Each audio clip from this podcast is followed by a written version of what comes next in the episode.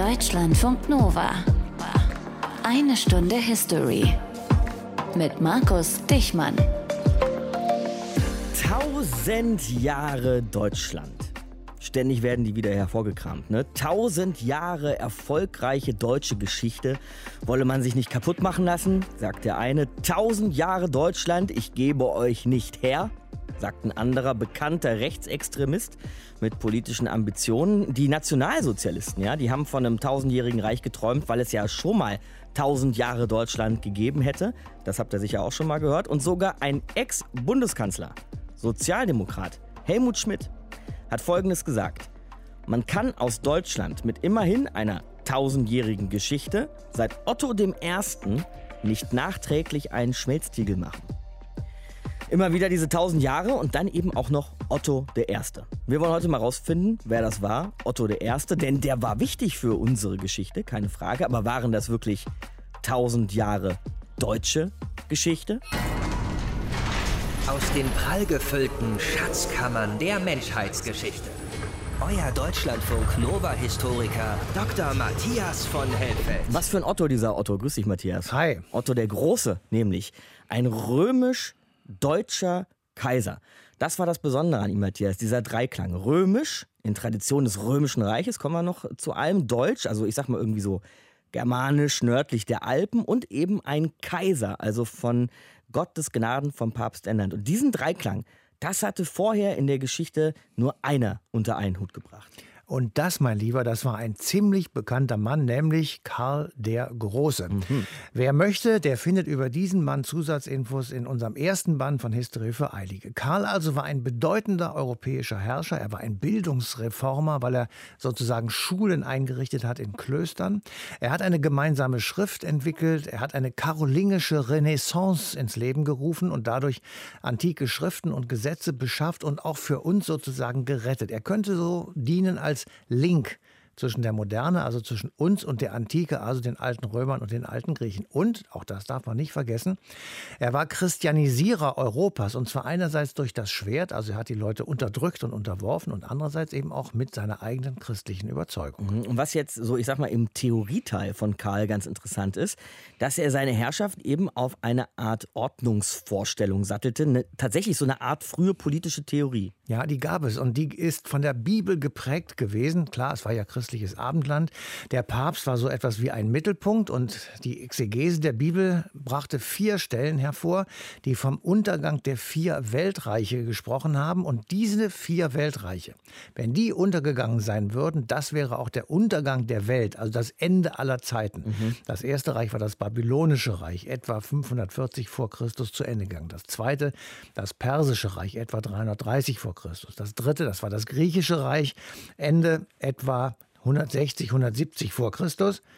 Das vierte Reich, das war das römische Reich, das endete etwa 475 nach Christus durch die Germanen. Wenn also, das sagt ja die Bibel, der Weltuntergang verhindert werden sollte, dann muss das vierte, das letzte Großreich, nämlich das römische Reich, weiterleben. Deshalb wird Karl nicht etwa fränkischer oder gar deutscher Kaiser, sondern er ist römischer Kaiser oder, wenn du so willst, römisch-deutscher Kaiser. Und dieses Kaisertum, das sollte die Fortsetzung des eigentlich untergegangenen römischen Reichs sein. Mhm. Ich habe gerade einfach so von politischer Theorie gesprochen, aber eben nicht einfach so. Das ist ja ein feststehender Begriff in der Politikwissenschaft. Und viele ForscherInnen gehen eben wirklich so weit zu sagen, das eine politische Theorie zu nennen. Ja, genau. Und zwar sagen sie, das war unbedingt eine. Es hatte auch einen Namen, nämlich die Translatio Imperii. Lateinisch natürlich, das heißt Übertragung des Reiches. Aber diese Übertragung, das war auch eine Bürde, denn würde man versagen, dann würde man ja auch untergehen und das hieße ja gleichzeitig auch der Weltuntergang. Aber nach Karls Tod bestand sein Reich nicht mehr so weiter, wie er es gegründet hat. Es wurde aufgeteilt unter seinen Nachfahren in das Oströmische Reich. Da sage ich jetzt mal grob Deutschland, Österreich, Italien, Kroatien, Schweiz von heute so ungefähr. Und das Weströmische Reich, das war im Großen und Ganzen das heutige Frankreich. Okay, aufgeteilt unter seinen Nachfahren. Aber es kommen eben auch andere ins Spiel. Und jetzt sind wir bei den wichtigen Plänen für unsere Ausgabe heute. Kommen andere ins Spiel, die diese Translatio Imperi, die Rettung des Alten Reiches fortsetzen wollen. Ja, und das waren die Ottonen, also Kaiser, die Otto im Namen führten. Die regierten zwischen 919 und 1024 im Ostfränkischen Reich, aber es waren nur drei Kaiser. Otto I., der Zweite und der Dritte. Und sie stehen in der Tradition Karls und betreiben nach der Translatio, also der Übertragung, die Erneuerung, die Restauratio, also die Restauration des Römischen Reiches. Mhm. Deshalb heißt es Heiliges Römisches Reich, später Deutscher Nation und das war bis 1806 am Start. Als Otto I. oder Otto der Große 962 gekrönt wird, steht er in dieser Tradition und für ihn ganz besonders, er gilt als Christianisierer Europas östlich des Reiches, also bei den Slawen. Die Otonen waren also auf der Bildfläche erschienen, das Erbe Roms und das Erbe Karls fortzusetzen. Das Ostfränkische Reich verwandelt sich unter ihnen langsam aber sicher ins Heilige Römische Reich. Achtung, deutscher Nation. Wobei das, wie Matthias gerade schon gesagt hat, mit dem Deutsch erst deutlich später dazu kam. Wie sich Otto der Große per Kaiserkrönung in diese Tradition stellte, das erzählt uns jetzt für eine Stunde History Benedikt Schulz.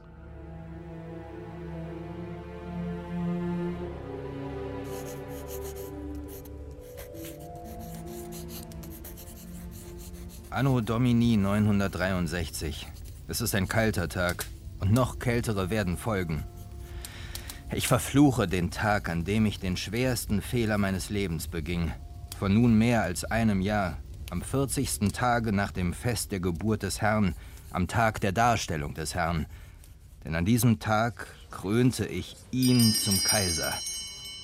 Ich verfluche den 2. Februar anno Domini 962. Hiermit kröne ich dich, Otto, Sohn von Heinrich, Herzog von Sachsen, Regnum Francorum Orientalium, König der Langobarden, zum Romanorum Imperator, zum Kaiser des römischen Reiches.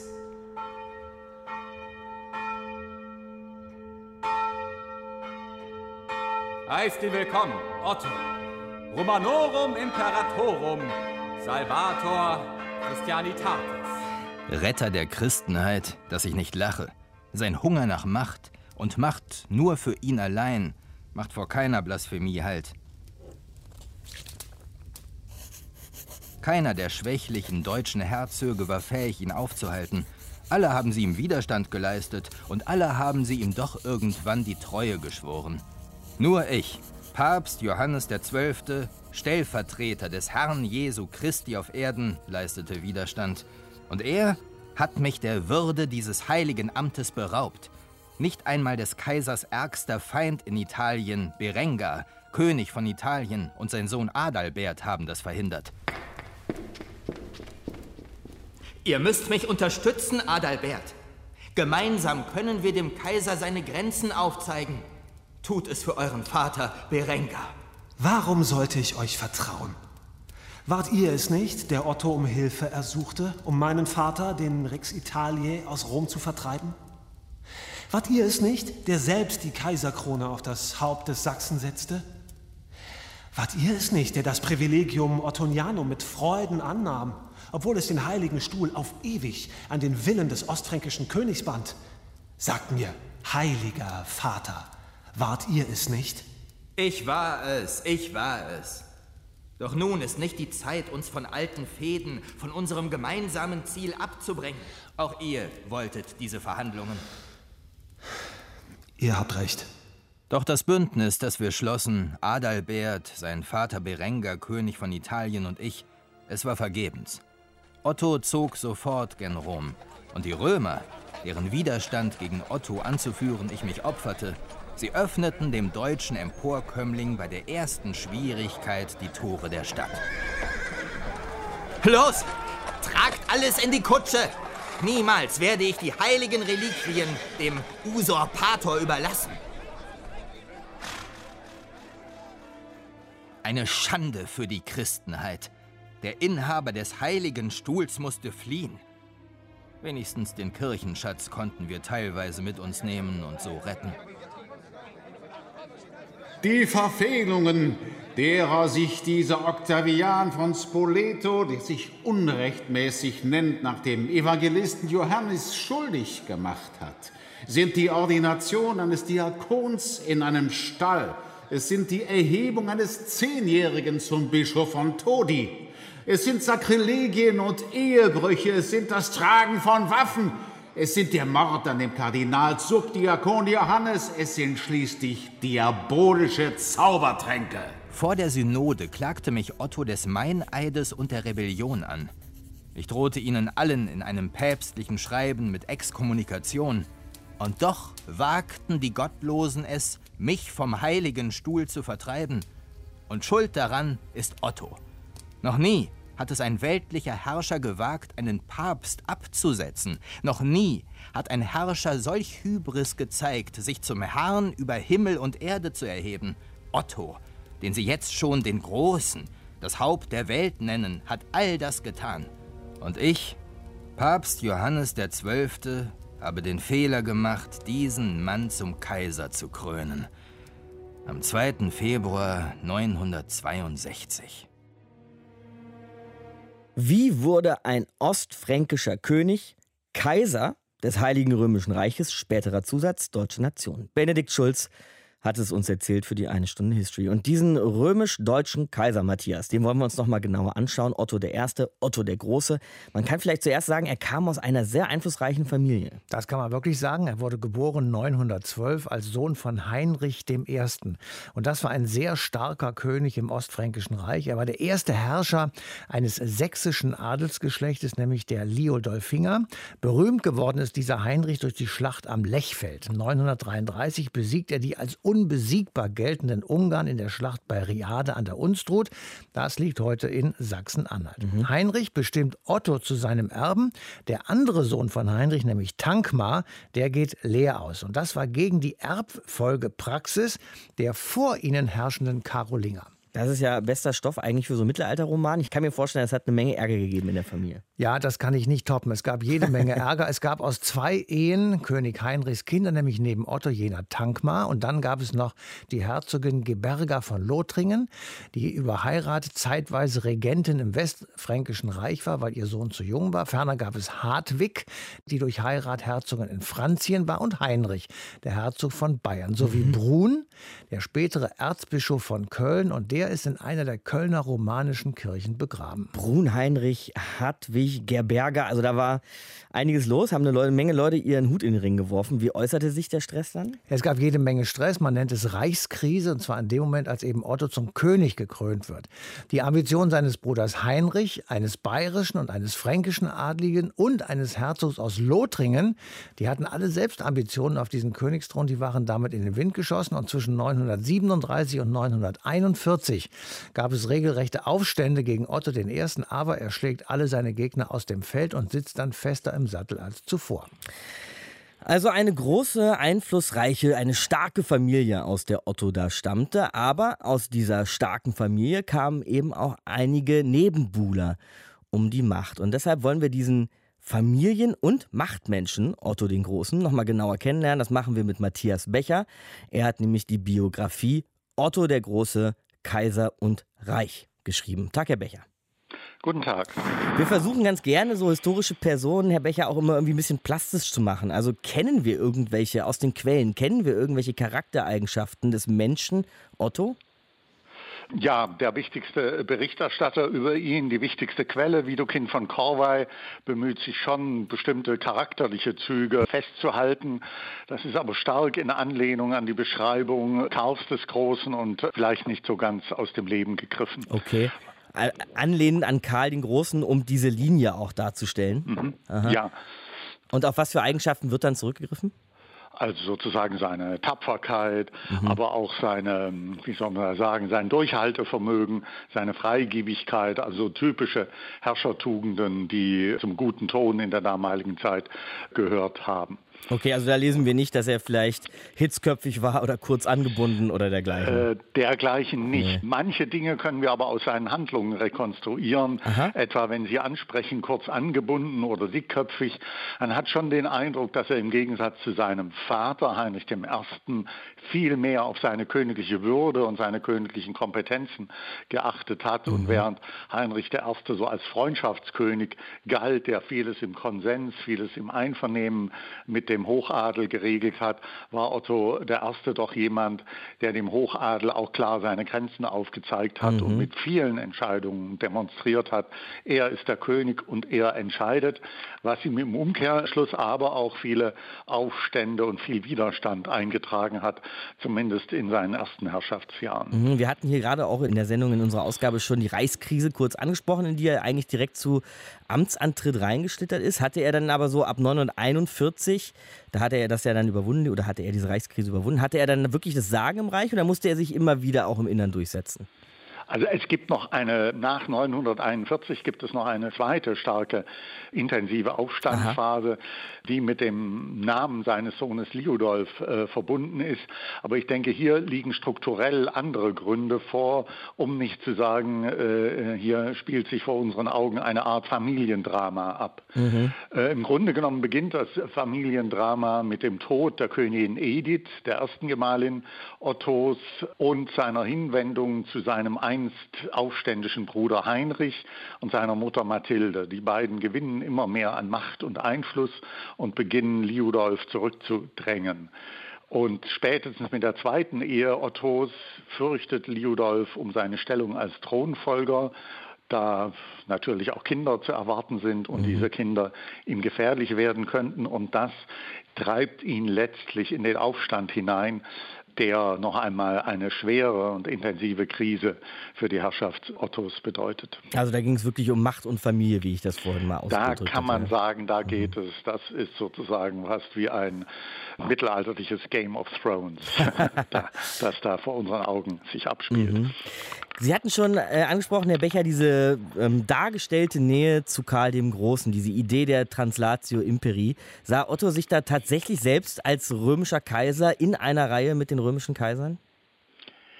Äh, vielleicht nicht nach unserem Verständnis, aber ganz sicher nach seinem Verständnis. Mhm. Natürlich hatte sich die Kaiserwürde, hatte sich das Kaisertum seit dem Ende des Weströmischen Reiches verändert, insbesondere durch Karl den Großen, aber auch durch dessen Nachfolger.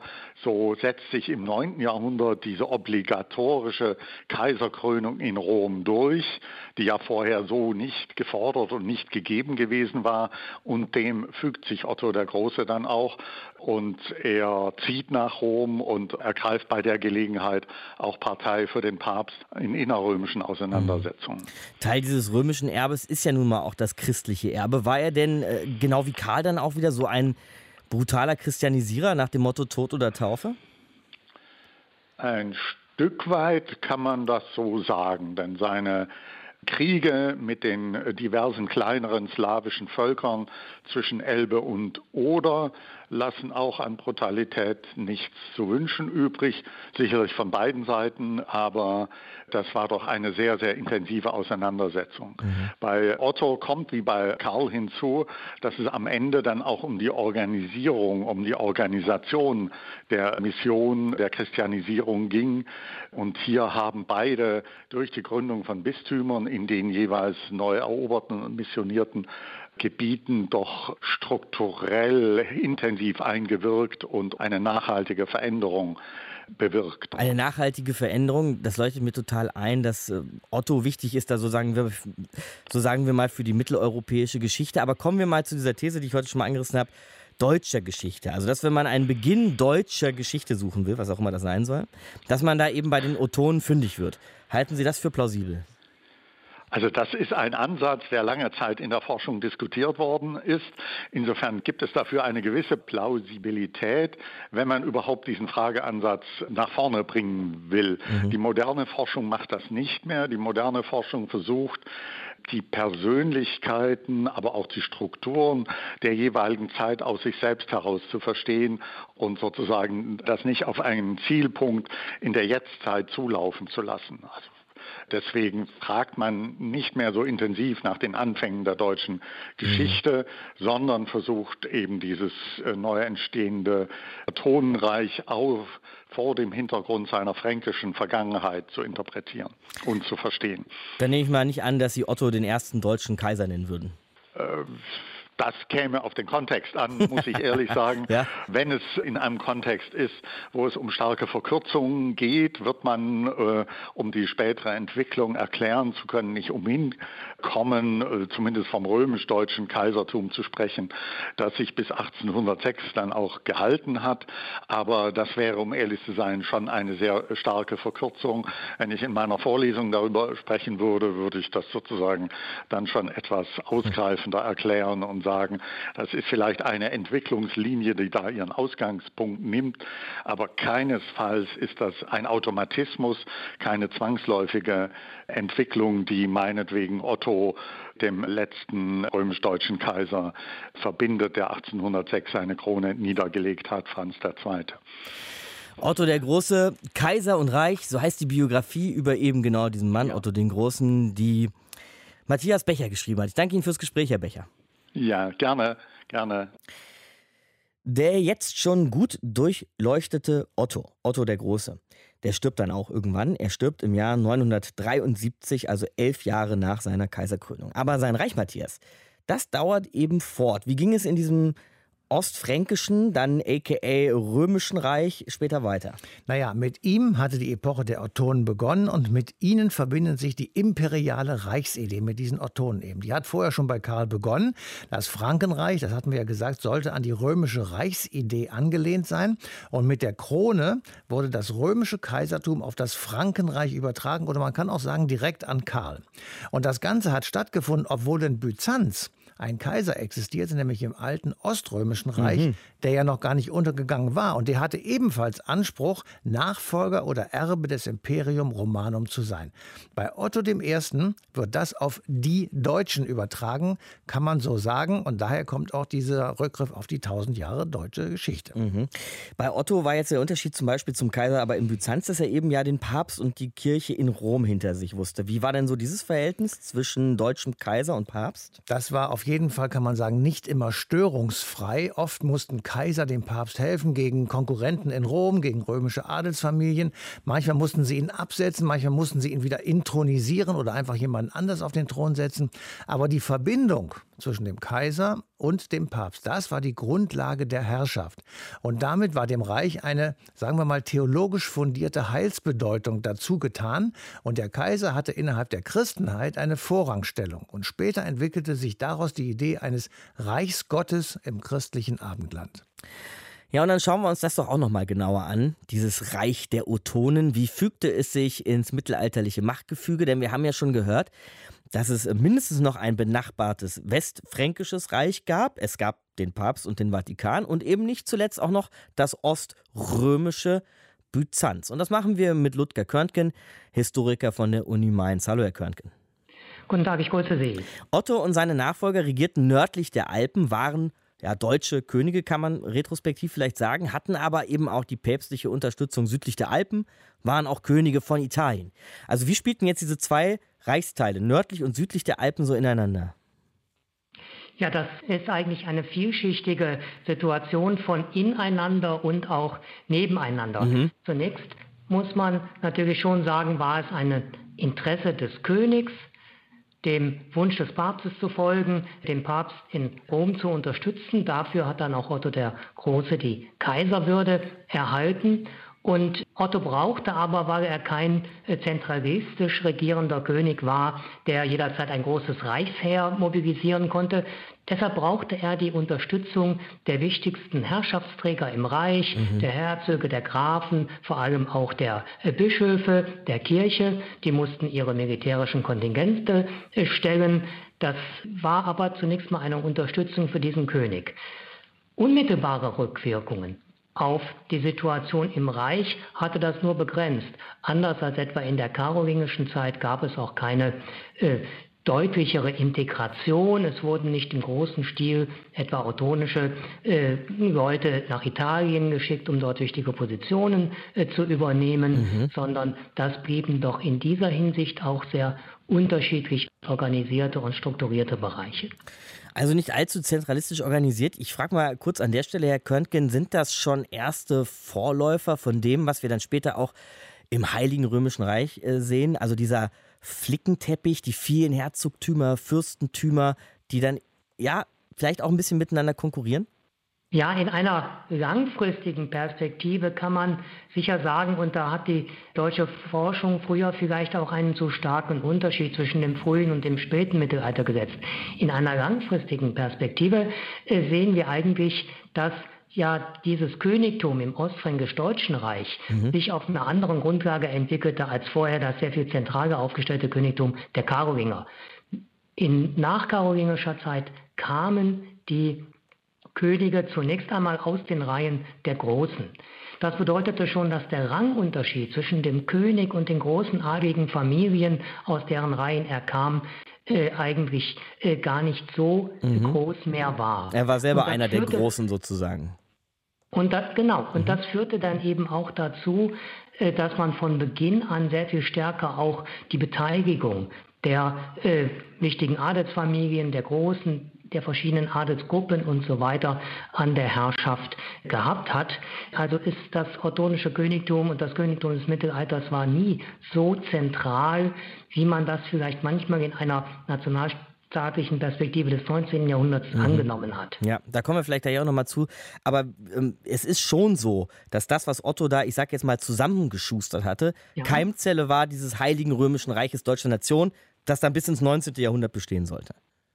Das war letztlich, das kann man schon sagen, die Keimzelle, einfach deshalb, weil seit der Kaiserkrönung Ottos des Großen eigentlich jeder äh, Nachfolger äh, Ottos als König im dann deutsch genannten Reich, als König im nordalpinen Teil dieses Reiches, äh, eigentlich selbstverständlich immer versuchen musste, die Nachfolge auch im Kaisertum anzutreten. Und es hat sich dann doch eigentlich mehrere Generationen nach Otto herausgestellt, dass es keine wirkliche politische reale Möglichkeit mehr war, dass auch jemand anderes die Kaiserkrone hätte bekommen können. Hm. Wir haben jetzt auch schon so ein bisschen mit diesem Wort Deutsch hier gerade gefremdelt. Wir fremdeln ja. schon die ganze Ausgabe über mit dem Wort Deutsch. Ja. Deutscher Nation. Wann kam das denn überhaupt dazu, dass da von Deutsch gesprochen wurde? Ja, das ist dann auch wieder ein nur sehr vereinzelt in den Quellen wirklich sich abbildender Prozess. Mhm. Man kann zum einen sagen, natürlich schon die Tatsache, dass dort Bayern, Sachsen, Lothringer, Schwaben, Franken gemeinsam mit den Königen immer wieder über die Alpen zogen, um die Kaiserkrone äh, zu erbringen, um die Kaiserkrönung und die Herrschaft über Italien dann auch militärisch immer wieder abzusichern.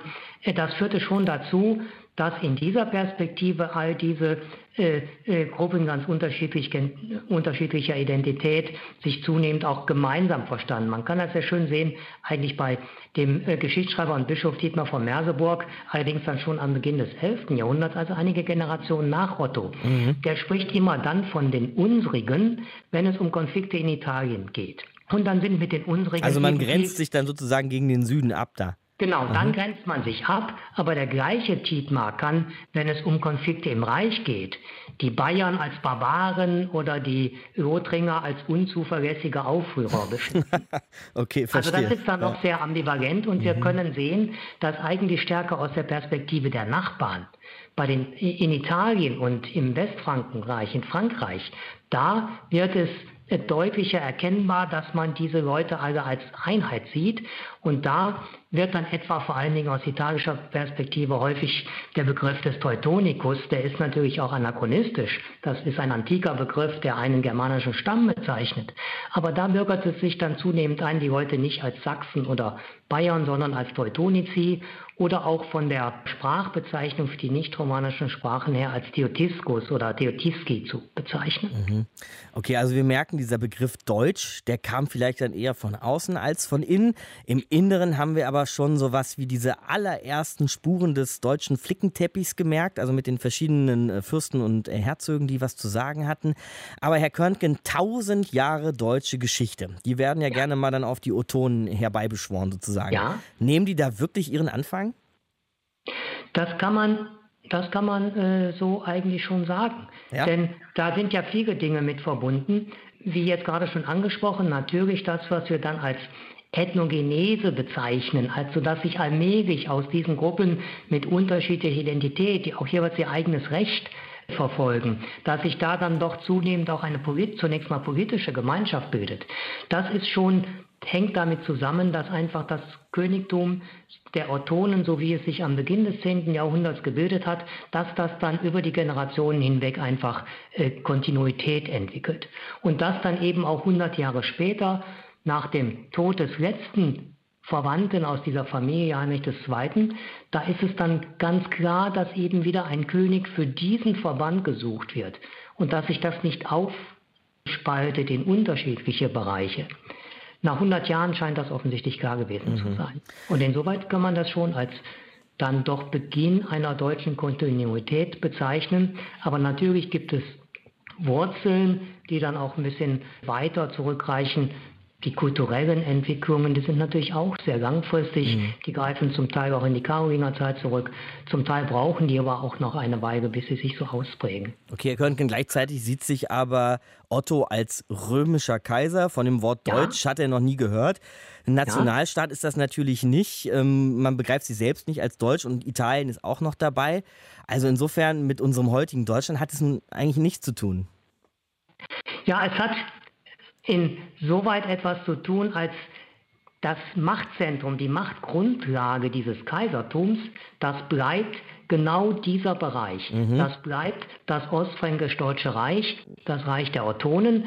Und äh, im 11. Jahrhundert können wir zunehmend auch sehen, dass durchaus auch Geschichtsschreiber, die vom römischen Kaiser sprechen und da gar keinen Zweifel aufkommen lassen, trotzdem sich selber und die Untertanen dieses Kaisers im Norden der Alpen eben auch als Teutonici dann bezeichnen, dass man dafür allmählich doch ein Gespür bekommt. Und es liegt dann wahrscheinlich an den Auseinandersetzungen des sogenannten Investiturstreits, also den Auseinandersetzungen der sargischen Kaiser mit den Päpsten, dass man dann sehr bewusst am Titel des römischen Reichs festhält, dass, dann, dass man das dann nicht diesen Titel des deutschen Königs, des Rex Teutonicorum, der dann auch von den Historiographen des 11. Jahrhunderts gebraucht wird, dass man den nicht in die offizielle Staatssprache übernimmt, einfach weil man keinesfalls den Anspruch auf Italien, auf Oberitalien muss man sagen, und das Kaisertum aufgeben will. Das hängt letztlich damit zusammen. Mhm. Also es gibt Linien von Otto dem Großen zu uns heute. Das muss man auch nicht wegdiskutieren. Das ist so und das haben wir nochmal gelernt bei Ludger Körntgen, Historiker von der Uni Mainz. Ich danke Ihnen, Herr Körntgen. Herzlichen Dank Ihnen. So, und dann gehen wir nochmal zurück an den Ort des Geschehens. Wir gehen nochmal zurück nach Magdeburg. Da hatte Otto der Große sein Machtzentrum. Dort stellen sich heute, muss man auch sagen, manchmal Rechtsextreme vor den Magdeburger Dom und wollen an tausend Jahre deutsche Geschichte erinnern.